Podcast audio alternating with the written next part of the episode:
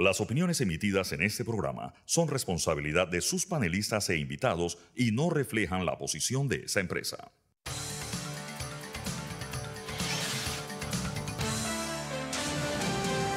Mesa de Periodistas. Muy buenos días, feliz viernes, bienvenidos a Mesa de Periodistas, el análisis profundo y diferente que lo pone el día. Les saluda en esta ocasión Nicanor Alvarado, estoy con Fernando Martínez. Fernando, buenos días. Buenos días, saludo a nuestros oyentes. Y en minutos nos acompañará el doctor Jorge Eduardo Ritter. Vamos a repasar, mientras tanto, los temas que abordaremos hoy en la mesa. Eh, empezaremos analizando los tropiezos con los que arranca el año escolar 2024. Ya vimos la noticia de que eh, se va a diferir el inicio de año escolar. La primaria va a entrar el próximo lunes y será eh, dentro de una semana más cuando entre eh, premedia y media. También la Dirección General de Impuestos retrocede, ha presentado cambios a su esquema de persecución a la evasión fiscal. Lo analizaremos más adelante. Y también las campañas estudian la metodología del segundo debate que debe realizarse el 13 de marzo en Chiriquí.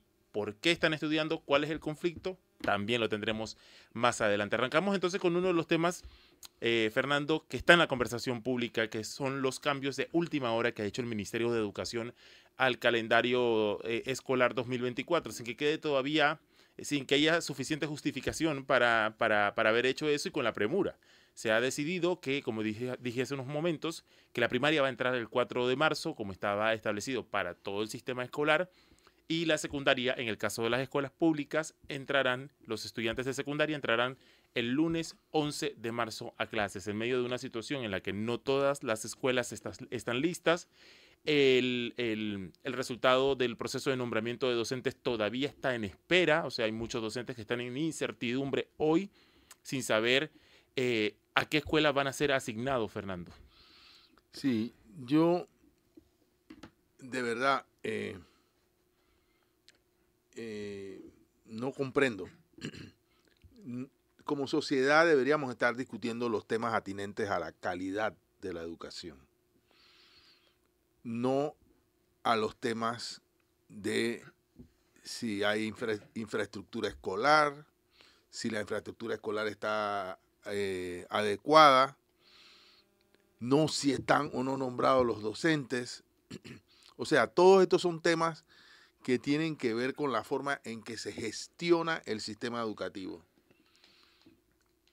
Pero el corazón de los cambios que debe producir en la sociedad la educación son los temas de calidad de la educación. Entonces, lo que yo siento como primera apreciación es que los problemas de la, de la carpintería del sistema tienen secuestrado el problema central, lo tienen marginado del debate principal de la educación. Al que nunca podemos llegar, claro. Porque, nunca, exacto, nunca podemos llegar a hablar de la calidad de los docentes, de la currícula, de, eh, de todos los, asuntos que tienen que ver con la, eh, los cambios que se tienen que producir profundos en el sistema educativo, porque año por año nos encontramos con la misma realidad de que las escuelas no están listas, los profesores no están listos en sus aulas, no, se han nombrado y, y además esta vez tampoco podemos decir que se trata de que el Ministerio de Educación no tiene los fondos, porque eh, el Ministerio de Educación ahora tiene un respaldo presupuestario que nunca antes había tenido resuelto por vía de una ley que obliga al Estado a proporcionar el 7% del PIB, que es una cifra, ya lo, lo discutimos aquí con, con Melissa Wong en algún momento, el, el, Meduca, como no tenía los proyectos definidos, eh, no, en el presupuesto se, se fue como un bolsón de dinero sin definir los proyectos y ahora hay que hacer los traslados de partida, etcétera, etcétera, que por supuesto están paralizados en la Comisión de Presupuestos. Entonces todo se entrampa y lo que estamos viviendo es el inicio de un año escolar que, que, de verdad no, yo no encuentro sustentación para que las cosas estén pasando como están pasando. Se suma a esta hora a la mesa el doctor Jorge Eduardo, Jorge Eduardo Ritter. Doctor Ritter, hemos estado analizando eh, ¿Qué pasa con este inicio de año escolar? Y quiero, quiero, hacer una relación no intencional, pero no puede ser que justo cuando, después de muchos años de reclamos, llega un presupuesto del 6% del PIB, 7%, 7%, tenemos entonces eh, uno, de los años, uno de los inicios escolares más tropezados. O sea, no recuerdo haber visto un escenario en el que se tuviera que aplazar el inicio de parte de la población estudiantil, eh, porque no están los nombramientos, porque las escuelas no están listas. Es decir, este es uno de los peores escenarios para, la, para, el, para el sistema de educación público del país. por supuesto que sí. Eh, y se escuda en el eufemismo de que será un inicio de clases escalonado. Eh, en Panamá nunca ha habido, hasta desde que yo me acuerdo, un inicio de clases escalonado porque a diferencia de otros países, el inicio de clases en Panamá es todo un acontecimiento nacional. El presidente va a un colegio, los ministros de educación, hay como cierta euforia, como el, el, contagio del primer día de clases, recuerden cuando el primer día de clases para los, los, cuando éramos estudiantes, para los estudiantes es un día que vuelves a ver a sus a todos los amigos, es un día muy especial. En Panamá se convierte en un acontecimiento nacional. Te lo dicen la gente en las calles, no bueno, a partir del lunes ya el tráfico se, se pone más pesado, o sea, como que se altera para bien. ¿eh? Es un hito del año. Eh, es el hito importante del año porque porque, bueno, en este año casi un millón de, jóvenes entrarán al, a los colegios, volverán a los colegios o algunos entrarán por, por primera vez. Pero eh, hay eh, en este sistema de, del Ministerio de Educación una verdadera eh, calamidad, diría yo. Hace, hasta hace algunos años no había siquiera un viceministerio de infraestructura y se suponía que la carga era tan pesada para el ministro y los, y el los viceministros que decidieron hacer un tercer viceministerio que es el viceministerio de, de infraestructura. Para mí es realmente inconcebible que esto haya ocurrido. Y si a eso se le añade que la, en la descentralización paralela y la no paralela, la descentralización de verdad, debe apuntar justamente a eso. Sigue siendo un anacronismo. Esto pareciera de los inicios de la República, donde había dos colegios, que todavía hoy todo esté centralizado en el Ministerio de Educación.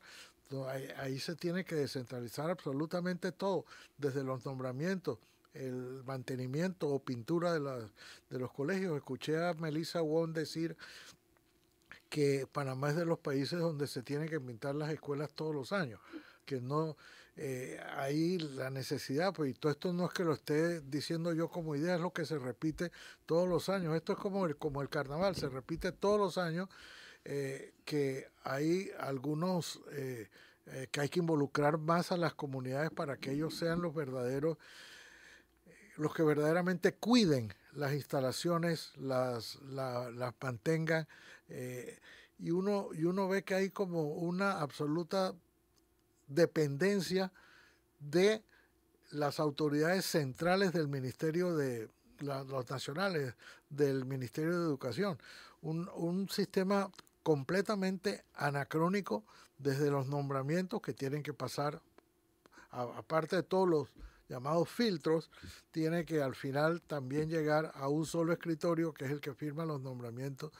Y ese sistema realmente en un país ya de cuatro millones y medio de habitantes, lo que, lo que quiera, lo que sea que haya arrojado el, censo, pero sí lo cierto es que hay casi un millón de jóvenes que debían entrar todos el, lunes a las clases que no lo van a hacer y eso en un país en un país con esa clase de presupuesto y con y con tantos colegios, porque en realidad Panamá sí tiene muchísimos colegios en todas partes.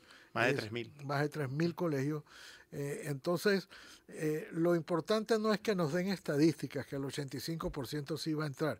Hay que ver qué representa el 15%. ¿Por qué razones no lo hicieron? ¿Por qué los nombramientos, que no depende de pintar o no un colegio, sino sencillamente de un proceso burocrático, no está listo? Es realmente... Eh, yo diría que hasta vergonzoso el que, el, el que no haya en Panamá un, un inicio de clases como el que debe, debe ocurrir o debía ocurrir el, el lunes eh, y, y, por el contrario eh, tengamos uno con tantos tropiezos como tú has dicho. Yo le recuerdo a los televidentes y a quienes nos escuchan por TVN Radio que puede participar de la conversación eh, eh, comentando en nuestro WhatsApp al 6502-2396. Desde mi perspectiva, yo siento que el sistema educativo tiene una adicción a las crisis. O sea, no, eh, imposible salir de allí. Y lo segundo que creo que hay que hablar de dos transformaciones que tienen que ir en paralelo. La transformación de la calidad educativa, o sea, la conversación sobre la calidad educativa, que es la conversación de fondo, pero también está la, esta conversación sobre la capacidad de administrar el sistema educativo público. O sea, tienen que ir en paralelo.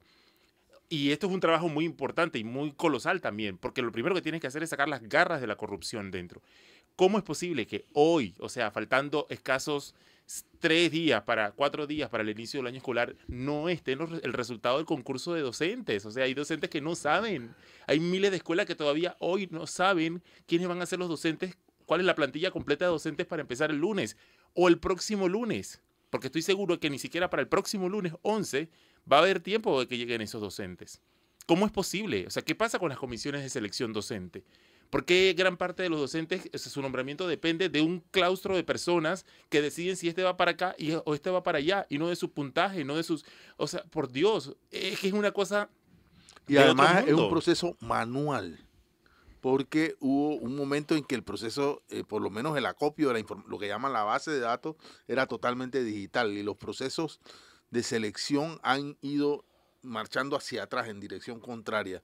Y creo que esto, cuando algo se complica en la burocracia es porque eh, hay corrupción. Es decir, procesos lentos igual corrupción. Yo, eh, y, no estoy acusando a nadie en, particular, pero sí hay un eh, tufo muy grande alrededor de las comisiones de selección, no sé cómo se llaman, comisiones de selección de, de profesores, y por la presión política. O sea, hay, el, nuestro sistema educativo tiene un problema grave, que es un problema no del sistema educativo, sino del país. Y es el excesivo grado de politización partidista, o sea, de, todo, sí. de, penetración, de politización partidista, que es muy, pero muy grave. Eh, el sistema educativo tiene que quedar totalmente al margen de la política partidista del país y hacia allá tenemos que orientarnos como sociedad. Claro que tenemos otros problemas, o sea, el, el grueso de los problemas son de gestión, de gestión administrativa del mismo sistema y eso nos manda directamente al problema de la descentralización, el uso de los fondos, los recursos, las formas de contratar, de atender todos los problemas eh, que, hay alrededor, los problemas administrativos que hay alrededor de una escuela o de la educación. Y luego están los problemas de calidad que, repito, eh, no es que no se ha avanzado. Eh, con Melissa Wong vimos aquí que sí hay cosas que se han ido haciendo a lo largo de, de los últimos años. Pero tenemos un déficit en la formación de docentes. O sea, de del, del docente que tenga la capacidad de acopiarse a las nuevas tecnologías, porque eso, se, eso es lo que está generando eh, eh, deficiencias enormes en la lectoescritura, en eh, materias como español, matemática, física, química, etc. y un el déficit mismo en la actualización docente. Entonces son temas que yo siento que eh, todavía como, como, como, como, como sociedad no hemos logrado resolver y que, y que si no lo hacemos de verdad, eh, la educación siempre fue la esperanza, eso que dice Jorge Eduardo, los padres eh, llevando a sus hijos el primer día de clase, eso, eso está fundado en la esperanza de que la educación es una herramienta de superación de la familia, de su situación social. Entonces, no puede ser que todo esto esté año tras año rondando en los mismos problemas. Sí, claro. Y bueno, y no solamente es la, la, crisis de la estrella que se estrelló, sino también la crisis del eslogan del gobierno de Varela, la crisis del eslogan del gobierno Martinelli, la crisis del eslogan del gobierno Torrijos, es una crisis sistémica. Es momento de ir a, nuestro primero, a nuestra primera pausa para comercial. Esto es Mesa de Periodistas, el análisis profundo y diferente que lo pone al día. Estamos de vuelta con Mesa de Periodistas, el análisis profundo y diferente que lo pone el día. Les recuerdo que usted puede participar del programa enviándonos sus comentarios a nuestro WhatsApp, WhatsApp en cabina 6502-2396. Ahora vamos a hablar sobre una decisión que ha tomado el director de la de General de Ingresos de echar abajo cinco resoluciones con las que nombraba funcionarios para investigar la defraudación fiscal. Estos funcionarios tenían la capacidad de portar armas también y también de ordenar arrestos a personas que estuvieran bajo investigación. Eh, esto generó molestias en el Colegio de Abogados, de hecho eh, generó demandas ante la Corte Suprema de Justicia, con lo que en, un ambiente tan en un, ambiente tan complicado eh, la Dirección General de Ingresos ha tomado esta decisión. Doctor Ritter, ¿qué opinión le merece esta, esto que ha hecho la DGI y un poco también entender el escenario? Es decir, hemos visto una DGI que ha tomado medidas inéditas para, para combatir el problema de evasión fiscal, que es una, que es una norma para mucha gente en Panamá. Mira, una de las decisiones menos frecuentes en Panamá es el reconocimiento de que ha habido una equivocación y retractarse de esa, de esa decisión y reformarla y, cambiarla.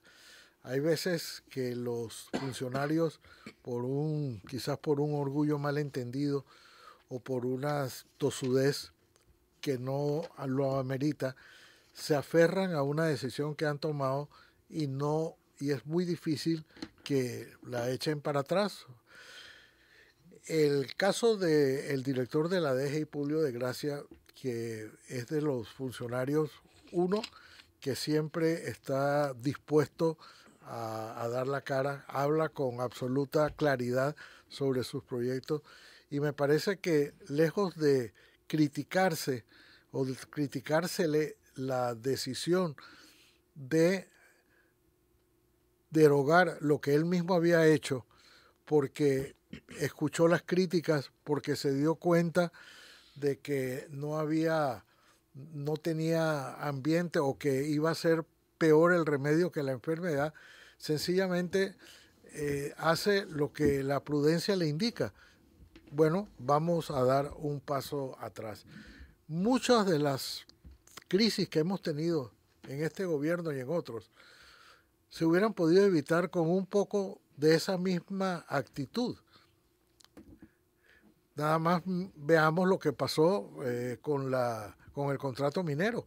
¿Cuántas veces se advirtió en todos los medios de comunicación, en las redes sociales, se le decía, esto es un error, mire lo que tiene. ¿Y qué hizo el gobierno? No, no, vamos a aprobarlo de todas maneras. Lo aprobaron en tres días y ahora tenemos, y ahí tenemos las consecuencias. Era, hubiera sido preferible echar un paso atrás y enmendar los errores y tratar de llevar las cosas bien en vez de aferrarse a una, a una equivocación.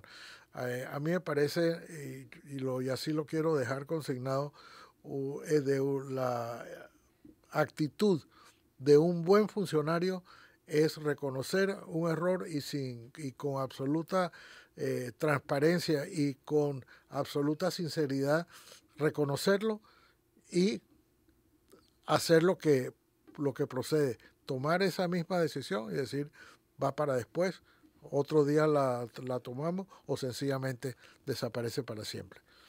Sí, eh, yo lo que lo que lamento, yo no tengo ningún problema con que haya eh, derogado estas resoluciones que daban, eh, a pesar de que él vino aquí y explicó que todos los, todos los procesos penales consecuencias de la investigación no los iba a llevar la DGI, sino el Ministerio Público, y que la Policía Nacional seguía actuando como tal, eh, bueno, parece que sí había cuestionamiento objetivo alrededor de que... De las capacidades. De, la, de las facultades que iban a tener estos funcionarios. Y él decidió eh, eliminar eso. Pero yo lo que creo es que debía haber dicho, bueno, quito estas, estas facultades, pero el tema de la defraudación va a seguir siendo, la lucha contra la defraudación va a continuar siendo fortalecido con estas otras medidas o con estas, no sé, eh, no dar la impresión de que fue un paso atrás en unas medidas, pero decir, bueno, hey, aquí están otras y aquí está una estrategia destinada a continuar, porque fíjense, en una entrevista que dio Publio Gracia aquí mismo, el lunes, el lunes en la mañana, él dijo que eh, la DGI tenía 177 investigaciones o procesos por defraudación fiscal y que todas estas, estas investigaciones bordeaban a los 70 millones de dólares, o sea, 70 millones de dólares que fueron evadidos, pues, y que la DGI está investigando. O sea, de verdad, eh, es una cantidad importante, sobre todo si la comparamos con la gestión de, de, sus antecesores.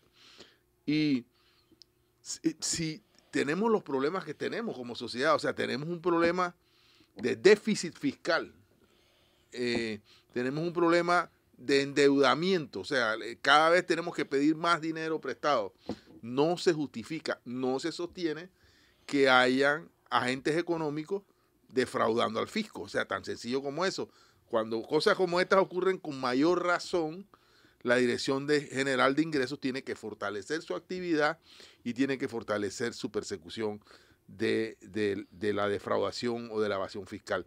Y, y, ojo, recordemos que este es un tema que están observando eh, los organismos internacionales que, para bien o para mal, yo soy de los que piensa que, que, eso no, no debería ser así, nos están poniendo en listas grises o nos están calificando de forma incorrecta porque supuestamente somos un país en el cual eh, de, defraudar ahora los dineros de, personas de otros países eh, es una cosa muy, muy, que no es perseguida. Recordemos que también modificamos la, nuestra legislación para que después de los 300 mil dólares, eh, la defraudación fiscal sea considerada un delito penal. O sea, debajo de 300 mil no es un delito penal, sino un delito administrativo, creo que se persigue con... Falta administrativa. Una falta administrativa, perdón, y se persigue con multas, ¿no? Sí. Eh, pero eh, sobre esa suma, sobre los 300 mil, ya es un delito penal y eh, tiene que ser investigado por el Ministerio Público. Mira, lo de los 300 mil en realidad fue un avance, un punto intermedio, porque aquí siempre ha habido una gran oposición a que se considere la defraudación fiscal un delito. Eso incluso ha complicado algunas negociaciones que hemos mantenido en, otras, en otras circunstancias con los Estados Unidos. Recuerdo que en una ocasión ellos querían establecer eh, los motivos de, por los cuales debía haber un intercambio y decía, listaba algunos delitos a título de ejemplo nada más, pero siempre los listaban homicidio, secuestro, evasión de impuestos y otros crímenes serios. Para los Estados Unidos el crimen más serio de todos es evadir el impuesto. No importa que desde un dólar, o sea, no, desde uno eh, desde un centavo en adelante, para ellos es una, una evasión porque hay un criterio casi eh, moral en que el, impuesto no se puede evadir. Panamá nunca lo había tenido hasta hace muy pocos años que lo estableció, pero solamente para una evasión superior a 300 mil. No un ingreso de 300 mil, una evasión de 300 mil que equivale, no, no recuerdo, una vez lo hicimos la cuenta con, y depende además de la actividad, de cuánto tienes que tener de ingresos para tener un... Una, es una cifra astronómica, ¿no? Una cifra o algo así. astronómica de ingresos para que tú tengas que vayas a evadir 300 mil, porque tampoco es lo que debías de impuestos, es la, lo que representa la evasión que hiciste. Creo que no ha habido muchos casos eh, de nosotros, pero sí era una exigencia de los organismos internacionales que Panamá no podía no establecer como delito penal la evasión fiscal y entonces ya por lo menos eh, ese, es ese fue el primer paso. Yo estoy seguro que en el futuro habrá otras exigencias o Panamá llegará a la conclusión de que es preferible tener una, una persecución o una investigación penal para aquellos que evadan el, el, impuesto. Una, un viejo amigo mío me decía, le, decía a unos extranjeros que, nos, que le preguntaban cómo eran las investigaciones fiscales en Panamá y él les dijo una frase que, que va a parecer un poco eh, exagerada, pero él decía, le dijo, mira, en Panamá solo pagan impuestos a los que se los retienen en la nómina, en la fuente. Lo demás es voluntario.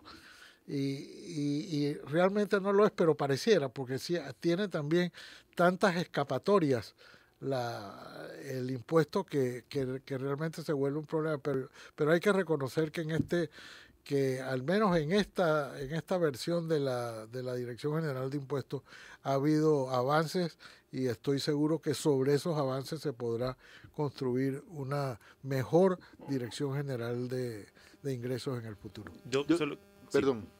No, yo solo quiero recordar que Panamá tiene, en Centroamérica es el país que menos recaudan impuestos eh, con relación al Producto Interno Bruto. O sea, visto desde esa perspectiva, incluso países más pobres que Panamá como Guatemala son mucho más eficientes y recaudan más impuestos. no quiere decir que el impuesto sea más alto, es que más eficiente cobrándole a quienes deben pagarlo que lo que hace Panamá.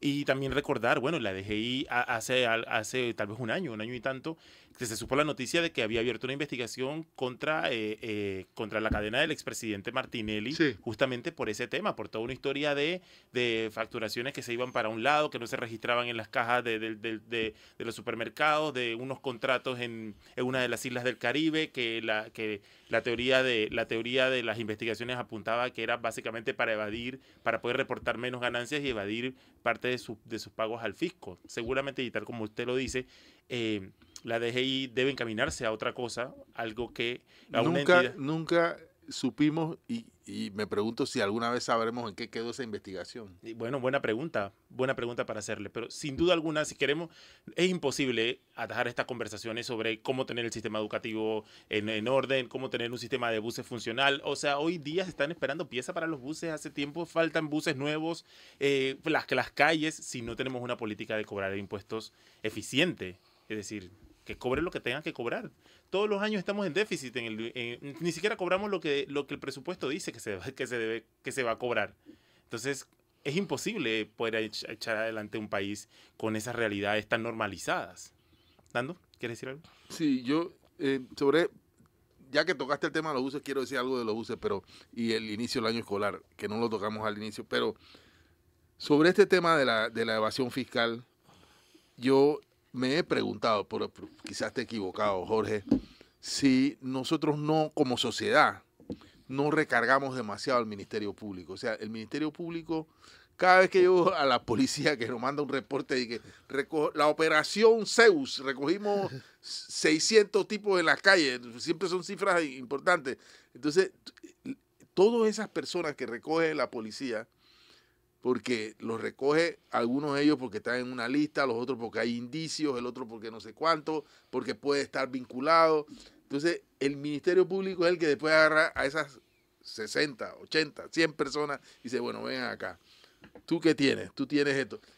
y él es el que tiene que hacer la decantación de quiénes finalmente son imputables, quiénes realmente tienen deudas con la justicia y tienen que entrar en la ¿sabes? En, el tema procesal. Eso es, aunque usted no lo crea, es una recarga infinita de trabajo. Cada vez que, no estoy diciendo que no se haga, pero yo siento que como sociedad, y por eso tenemos las cárceles llenas de gente que no, no tienen condenas, porque los procesos son extremadamente complicados y, largos. Entonces ahora también el Ministerio Público tiene que resolver las investigaciones de carácter eh, de defraudación fiscal. No, yo me pregunto, yo no sé cómo es en otros países, si esto todo va a un solo ministerio público que eh, cada vez tiene más funciones y, posiblemente menos presupuesto y menos personal. Además, este tipo, este tema de la defraudación lo hemos visto en los juicios que requieren un personal, eh, peritos, eh, ¿cómo se llama? El perito Ábrego. Eliseo, Ábrego, peritos que, tienen que tener un expertise y una, una, porque tienen que entonces competir con los que es a lo que iba. Una persona que defrauda por arriba de 300 mil, eh, tiene ingresos por una suma astronómica, y tiene suficiente para pagar un buen abogado. Entonces, ese buen abogado de verdad va a defender a esta persona de cualquier acusación penal ahora que se le haga por una defraudación X. Entonces, ese, ese, eh, eh, son estos fiscales. Ayer vi a un defensor criticando a un fiscal porque se le olvidó hacer una omisión en, la, en, el, en el cierre de un, de, un, de un tema, pedir la acusación, la condena, no sé. Estos son los fiscales que tienen que que pelear día a día contra estas maquinarias que tienen mucho poder económico.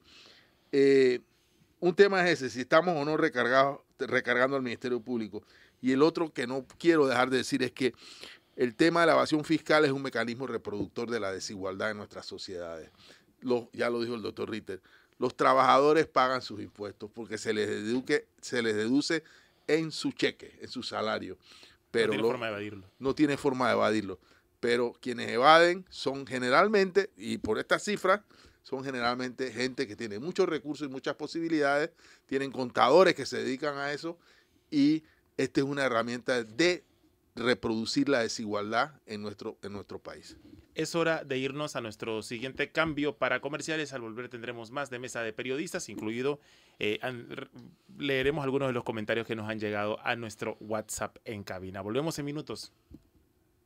Estamos de vuelta con Mesa de Periodistas, el análisis profundo y diferente que lo pone el día. Hemos conversado esta mañana sobre eh, los tropiezos en el inicio del año escolar 2024. También hemos hablado sobre eh, qué pasa en la DGI, la decisión de la Dirección General de Impuestos de Ingresos, más bien de, eh, de echar para atrás con unas resoluciones que creaban la figura de investigadores fiscales y que le daban, según entendidos, muchos superpoderes. Vamos a leer algunos de los comentarios que nos han llegado a nuestra, a nuestra cuenta de WhatsApp. Aquí nos hablan sobre el sistema educativo. Nos recuerdan que hace algunos años tal vez hubo un inicio de clases escalonados.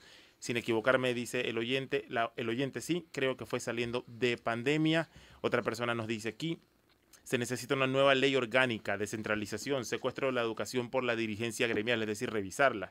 Ministros sin visión, formación docente de calidad, cambio en las universidades. Recuerdo que cuando hablamos, hicimos un TV en Investiga, una de las, sobre la calidad educativa, una de las conclusiones era justamente esa, que los estudiantes que entraran a la carrera de educación debían ser los mejores del sistema educativo, así como se imponen estas reglas para ingresar a las carreras de medicina debían ser las mismas, era la misma vara con la que se debía medir el, proceso de ingreso de los estudiantes a la carrera de educación.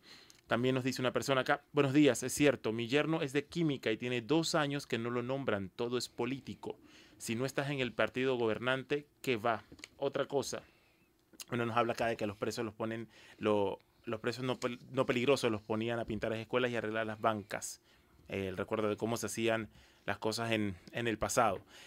También dice otra persona acá, es necesario despolitizar la educación, es un tema prioritario. Basta con nombrar políticos en las posiciones administrativas, en las escuelas y en las regionales. Es un secreto a voces eh, que cada vez hay más gente que confirma. Es lamentable que todos los años se esté en esta situación de escuelas sin reparación, no haya maestros, todos los nombramientos ahora son políticos mucha burocracia en este país y no hay transparencia. Y también tengo un comentario sobre eh, el tema que hemos hablado, el último tema que hemos hablado de la evasión de impuestos. Dice, lo más, los más grandes evasores de impuestos son empresas y dueños de ellas y se pueden agregar a todas estas empresas gestionadas por diputados y sus familiares. Así que hay mucha conversación alrededor de los temas que hemos tratado hasta esta hora en Mesa de Periodistas. Ahora vamos a hacer un cambio de tema porque eh, justamente eh, hace dos días se hizo el sorteo de las posiciones del segundo debate presidencial que va a realizarse el 13 de marzo en la ciudad de David, en Chiriquí. Y se explicó también el mecanismo de ese debate, eh, un mecanismo que va a ser diferente al debate que vimos la semana pasada y eso generó algunas preocupaciones entre las campañas y entre quienes estaban pues en ese, en ese acto de sorteo de posiciones y explicación de la dinámica. Fernando, para que nos ilustres eh, sobre qué tipo de debate, cómo es el debate, cuáles son las reglas del debate que se va a realizar el 13 de marzo y la diferencia con el primer debate. Bueno, yo, lo, primero que hay que señalar es que eh, la importancia del debate. este es un debate organizado por, eh, por la juventud. O sea, el Tribunal Electoral escogió a ASPADE, que significa Asociación Panameña de Debates, pero eh, la Asociación Panameña de Debates pertenece a una organización internacional de debates que es un mecanismo basado en uno de los paradigmas de la educación, lo que hablábamos al principio, de que una de las, de las cualidades que debe perseguir el sistema educativo es precisamente la participación, el desenvolvimiento, la capacidad de comunicación de los estudiantes. Eh, y es un tema que ha ido creciendo en Panamá, eh, hay que reconocerlo. Comenzó en las, en las escuelas privadas, eh, pero ya cada vez son más las escuelas públicas que se han estado incorporando a, a los clubes, que así creo que les llaman, clubes de debate en las escuelas, y, organizan cada cierto tiempo eventos internacionales en los cuales las escuelas compiten en, eh, bajo ciertos formatos. la SPADE es el organizador del debate, eh, como tal se llama anfitrión según su metodología, y eh, el Sistema Estatal de Radio y Televisión es el productor del debate, es decir, el que se encarga de transmitirlo para todos los, los medios de comunicación y para el país. Este eh, debate tiene un, dos bloques. En ese sentido, creo que enmenda un, un, tema que, que, que ocurrió en el, en, el, en el, debate, en el primer debate, en el anterior, que tenía cinco y que tenía un abanico de, de temas que, eh, a mi entender, impedía profundizar en ellos, ¿no? Aquí, Los mismos candidatos lo decían también. Sí. Aquí son dos bloques. Un bloque es, eh, eh, que yo llamaría un, bloque político, porque el tema eh, es corrupción y, y, gestión política. Y el segundo sí tiene que ver con el tema de, de jóvenes.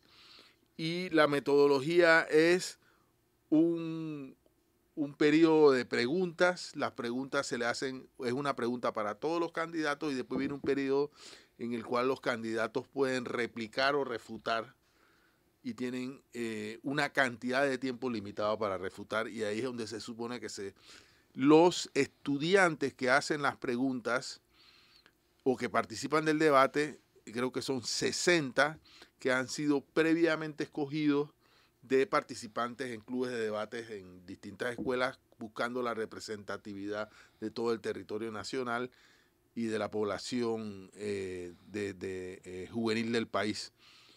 Han sido escogidos en base a una, a una cartilla. No pueden ser eh, miembros de partidos políticos, no pueden tener vinculación a partidos políticos, un, un, conjunto de medidas. Lo cierto es que la metodología pone un eh, a diferencia del debate anterior en el cual los moderadores no intervenían para nada, no tenían discrecionalidad, por decirlo de alguna manera, en este debate los moderadores sí tienen la discrecionalidad o deben tener la discrecionalidad, según se ha propuesto, de eh, pedirle a los candidatos presidenciales que se atengan al tema, por ejemplo, o que se atengan al tiempo, que se atengan eh, a las reglas del debate. Y esto es lo que ha generado un poco de, discusión en las campañas en el sentido de, eh, bueno, en general siento que el desconocimiento del método es el que ha generado la primera gran incertidumbre. Y segundo, el tema de, de, la discrecionalidad de los moderadores a la hora de... Pero entre las discrecionalidades de los moderadores también incluía que el moderador podía decidir qué candidato le respondía a cuál. Sí a diferencia del, del, del primer debate en el que el candidato elegía a quién le hacía la a qué eh, contendor le hacía la pregunta. Ahora es una, una decisión de, del moderador y el moderador también podría, entiendo y tú me corregirás, negar la palabra, es decir, no, no le repreguntas tú, le repregunta a la otra persona. A ver, Leo, eh, el rol de los moderadores es conducir el debate, mantener el orden y el flujo del formato, y eso incluye llevar los tiempos, hacer correcciones, hacer llamado al orden, entre otros. Los moderadores deben ayudar a mantener el debate relevante para la temática siendo, que está siendo discutida. Desarrollan las preguntas de seguimiento a los candidatos. Otorgan los derechos a réplica solicitados tomando en consideración dar la participación más equitativa posible y llevando el conteo del número habilitado de derechos, etcétera, etcétera. Eh, estas son algunas de las funciones y este es un tema. Eh, ahora, entiendo que los moderadores propuestos para el debate han sido capacitados para esto, pero yo asumo que en estos días, nada más quedan 12 días para este, para este debate, tanto las campañas como los organizadores del debate se tendrán que poner de acuerdo tanto sobre las reglas como la metodología y todo lo demás para que este debate fluya de la mejor forma posible.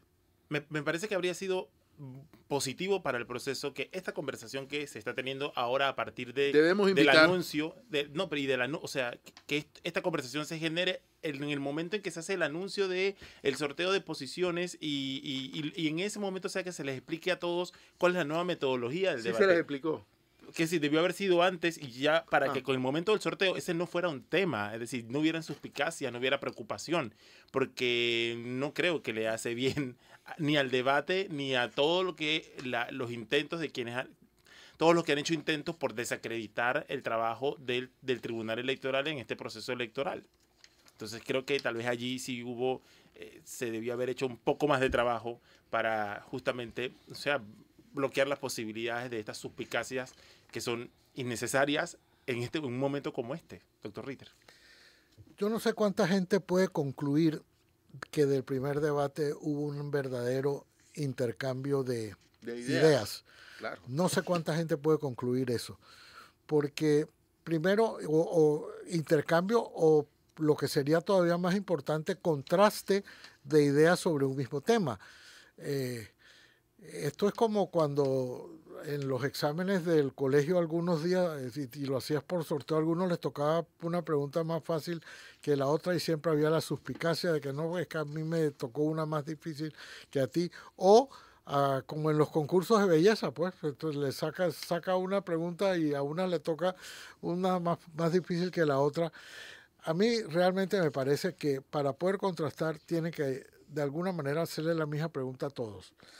Claro, esto genera la posible injusticia de que el que le toca de último tiene más tiempo para pensarla, tiene más tiempo para eh, aprender o contrastarse con las, con las respuestas que han dado otros candidatos, pero habría que buscar eh, la, la forma de hacerle una misma pregunta o un mismo tema a todas las personas. Nada más veamos que en el último debate, eh, el debate sobre sostenibilidad incluía agua, incluía canal, incluía mina.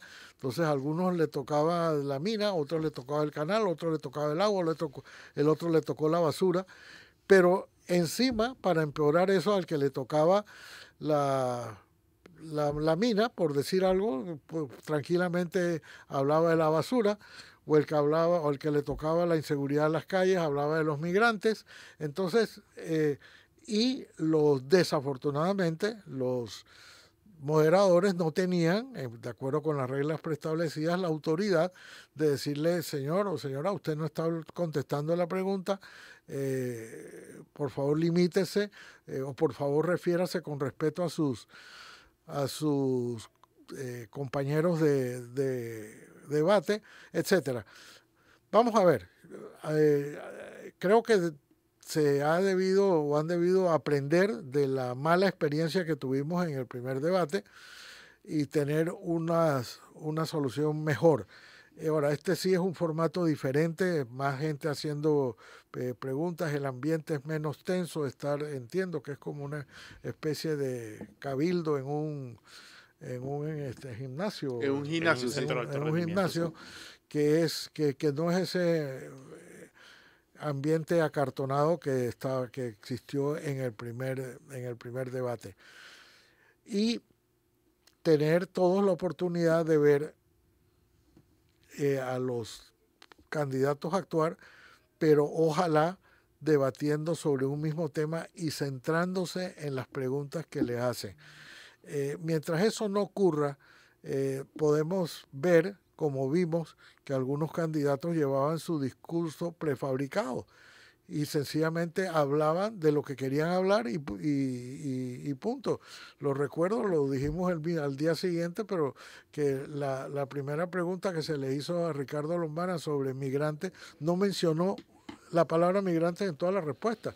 Se dedicó fue a insultar a los demás, que aquí están los mayores ladrones, están en ese escenario. Entonces, si esos, si esos términos no se corrigen y se le dice, yo ahora no sé quiénes van a ser los moderadores que están en, ojalá estén bien entrenados, pero que tengan la autoridad de decirles a los, a los candidatos, miren, eh, limítese a contestar lo que se le está preguntando. Eh, refiérase con respeto a sus a sus compañeros de, debate y ponerles que las reglas mínimas que están establecidas las hagan valer los moderadores. Sí, porque no, en el fondo esto no ayuda a aclarecer, o sea, a, clarificar la, la, eh, la idea de los, de, los, de los votantes. Es decir, los debates deberían servir para que la gente pueda definir quién es el mejor, desde su perspectiva, quién es el mejor candidato y el debate termina empantanado en formas. O sea, la gente no, al, eh, al final no se termina hablando del fondo, sino de ¿Cómo lo hiciste? ¿Qué hiciste? Si fuiste grosero, si fuiste no sé qué, si fuiste elegante, si fuiste presidenciable, pero no, en el fondo nadie dijo nada, ¿no? Y si no eran insultos era lo, lo, lo que eh, la mayor oportunidad de contraste parecía ser la, cuando preguntaban, ¿y qué piensas tú como lo propongo yo, que quiero hacer como, ¿Dónde hay el contraste allí? ¿no? Pero bueno, es hora de irnos a, nuestra tercer, a nuestro tercer cambio para comerciales. En minutos estamos de vuelta con Mesa de Periodistas, el análisis profundo y diferente que lo pone al día. Estamos de regreso con Mesa de Periodistas, el análisis profundo y diferente que lo ha puesto al día. En esta edición lo hemos puesto al día sobre el inicio complicado, tropezado del año escolar. Hemos hablado también de la decisión de la Dirección General de Ingresos de revocar unas resoluciones que creaban o que le daban poderes a funcionarios para investigar evasión fiscal, para portar armas y también para arrestar a personas que estuvieran en investigación. También hemos hablado sobre los cuestionamientos que ha habido a la metodología establecida para el segundo debate presidencial que se va a realizar el 13 de marzo. Tenemos comentarios en, nuestra, en nuestro WhatsApp, WhatsApp en cabina. No sé por qué esa palabra me cuesta hoy, Dios mío, después de cinco días. Eh, aquí nos dice un oyente, muy atinado el planteamiento sobre la evasión fiscal es un arma que permea ante la corrupción. Y lo que se intentó hacer no era mala idea, solo que la forma trajo suspicacias. Y habla un poco sobre lo que pusimos sobre la mesa de la defraudación en grandes empresas, y el trabajo que se le recarga al Ministerio Público. Un comentario eh, un poco largo, pero la verdad eh, bastante nutritivo. Bastante nutrido, quiero decir. También un oyente nos dice aquí, buenos días a todos, yo no lo llamaría debate, yo haría un cuestionario de los problemas o necesidades del país a cada uno de los candidatos y que expongan su plan. No, de nada sirve que se ataquen entre ellos. La verdad es que el debate anterior, yo hice una nota para el día, el día siguiente del debate, solo de los ataques, y la nota, yo resumí los ataques, y eran cuatro minutos. Pero la versión resumida, eh, y sobre todo obviando la mayor parte de los ataques entre Zulay Rodríguez y Ricardo Lombana. Es decir, ya hay un momento en que ya no podía seguir hablando de lo que se dijeron entre ellos. Y la verdad es que ese debate sí eh, tuvo un tono un poco alto. También habla, eh, a ver, tenemos otro comentario aquí. Bueno, dice que eh, es igualito a los debates que hay en la asamblea. Sí, recordemos que a veces en, la, en, el pleno de la asamblea suceden, se dan estos tipos de comentarios en el periodo de incidencias. Así, así es. Bueno, eh, siguen habiendo preguntas sobre y las expectativas de la gente sobre cómo debería ser este segundo debate y las cuestiones que deberían resolver los candidatos en, en, esta conversación, es decir, la oportunidad, los oyentes están reclamando la oportunidad de que haya contraste sobre cómo van a hacerlo.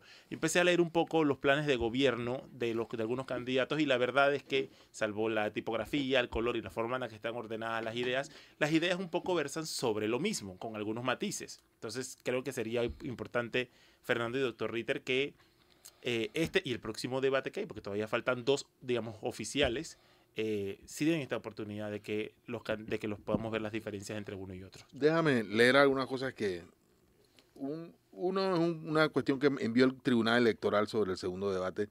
Dice, el Tribunal Electoral ya eligió a los jóvenes que cuestionarán a los candidatos en el segundo debate presidencial a realizarse el próximo 13 de marzo. Se trata de 60 jóvenes de todo el país cuyas edades oscilan entre los 18 y los 35 años, quienes formularán preguntas directas a los candidatos presidenciales sobre temas de interés para la juventud. Esto es lo que para mí es más importante, o sea, que de los tres debates haya uno dedicado a la juventud y que sean los jóvenes los protagonistas. El segundo debate presidencial, organizado por el Tribunal Electoral en colaboración con la Asociación Panameña de Debate, ASPADE, tiene como objetivo promover el voto informado, la transparencia, la educación, bueno, etcétera. Eh, sobre el contenido, este debate solamente tiene dos bloques. Un bloque que se llama gestión pública, que tiene un segmento A, que es corrupción, y un segmento B, que es descentralización. Yo debo entender que todas las, todas las, diatribas, las cosas que estén fuera de estos temas no deben formar parte del debate. Eh, y tiene un segundo bloque que se, que se llama sostenibilidad y el segmento A es economía juvenil y el segmento B preparación competitiva, es decir, temas que aluden directamente, atañen directamente a la juventud. Sobre el primer bloque, eso, eh, los temas eh, generan un amplio espectro de diatribas, es decir, eh, ahí seguramente vas a tener todo el escenario de, conflictividad entre los candidatos que, vimos, porque un poco fue, sobre esos temas fue que versó la conflictividad en términos generales del primer debate. Aquí hay una persona que dice, estoy de acuerdo que sea más que un cuestionario, hay que sacar las propuestas y que empiecen a, explicar el qué y el cómo es lo que necesitamos, dice un, oyente a, esta hora. Y luego otro dice, y luego hay que preguntarle cómo van a hacer, cómo van a hacerlo, porque todos sabemos lo que hay que hacer, doctor Ritter. Mira, eh, este debate, por lo que, por las nuevas reglas, quizás va a ser un poco más movido, eh, no digo, eh, movido, sí, en el sentido de que estamos hablando de 60 estudiantes, yo no sé si los 60 van a preguntar, si los 60 van a preguntar no hay tiempo de respuesta, o sea, va a haber 60 preguntas y no va a haber tiempo para, para la, respuesta de los candidatos. Eh, todavía me quedan muchas dudas de, de, cómo se va a hacer que, y el papel de los moderadores que para mí es clave en un debate para evitar que los eh, candidatos se refieran al tema que se quieren referir. Los temas que, sean, que acaba de leer Fernando eh, son temas que dan para todos. Es tan amplio como cuando se habló de sostenibilidad, donde cabía basura, agua, canal, mina, todo. Eh, aquí también hay una, ahí cabe desempleo, que creo que es un tema de los que quedó pendientes del primer debate. Recuerden que en el último, en el primer debate, nada más se les permitió a los, a los candidatos decir durante 45 segundos un, eh, ensayar una un, unas palabras sobre el desempleo y que, era un tema que quedaba pendiente para otro debate. No lo veo incluido ahí como tal, eh, quizás en, la, en el último segmento de la parte juvenil del empleo juvenil cabe el, el, empleo para jóvenes, pero creo que eso más bien va a quedar para el tercer debate, que es el que se va a hacer en la Cámara de Comercio en abril. Yo creo que lo más profundo que se escuchó sobre desempleo fue yo sí sé cómo crear empleo. Es decir, bueno, también la metodología no permitía explicar cómo, cómo lo sabes hacer y qué es lo que vas a hacer. Aquí nos dice un oyente antes de irnos, en el debate no solo fue lo humana, sino todos en algunas ocasiones no respondieron a las preguntas. Sí, eso fue una mecánica, parece que todas las campañas se pusieron de acuerdo para que esa fuera su metodología de, de debatir. No, mencioné porque fue la primera pregunta del primer bloque y eso fue lo que sentó la la, pauta. la, pauta. de que tú podías contestar lo que, lo, lo, lo, que quisieras en el momento que quisieras. Sí, un despropósito del debate, además, ¿no? Pero bueno, antes de irnos, quiero leer las cinco noticias más vistas en tvn-2.com. A ver si las tenemos listas. La quinta, las impresionantes piezas arqueológicas descubiertas dentro de una tumba en el Caño Qué buena noticia, es, Es un tema apasionante. Es un tema apasionante. Recuerdo Ojalá podamos abordarlo después con algún invitado, con alguna persona experta en el asunto. encontraron otra tumba sí. dentro ese, eh, eh, y con piezas de oro, eh, al parecer muy importantes, eh, y que tienen un, lo, que, lo que revela el enorme valor arqueológico que tiene Panamá. Recordemos que Panamá fue un país de tránsito también para el tema de, las culturas precolombinas. Hace un año TVN Noticias estuvo en, el lugar viendo cómo era este proceso, este proceso de descubrimiento arqueológico muy interesante. Hicimos un especial, de hecho, que si googlea lo encuentra en nuestra página web. Vamos a la cuarta noticia más leída en nuestra, en nuestra web. Reprograman audiencia contra la diputada Zulay Rodríguez en el caso Lingotes, que ha quedado para la próxima semana porque ella no asistió. La tercera noticia más leída. Las declaraciones del alcalde Fábrega en un evento político sobre botellas e insultos en restaurantes. En una conversación, Fábrega reconoce que lo han llamado ladrón.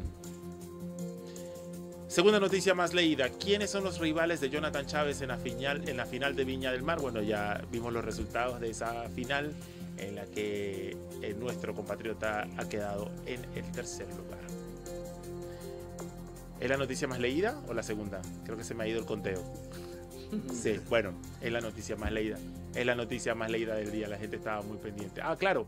Bueno, me he enredado yo. La primera más leída fue Jonathan, Jonathan Chávez obtuvo el tercer lugar en una final inusual de Viña del Mar. ¿Qué sucedió? Bueno, ahí entre a nuestra página web y entérese. No queda tiempo para más. Esto fue Mesa de Periodistas, el análisis profundo y diferente que lo pone el día. Fernando. Saludos a nuestros oyentes. Doctor Ritter. Feliz fin de semana. Páselo bien. Hasta lunes.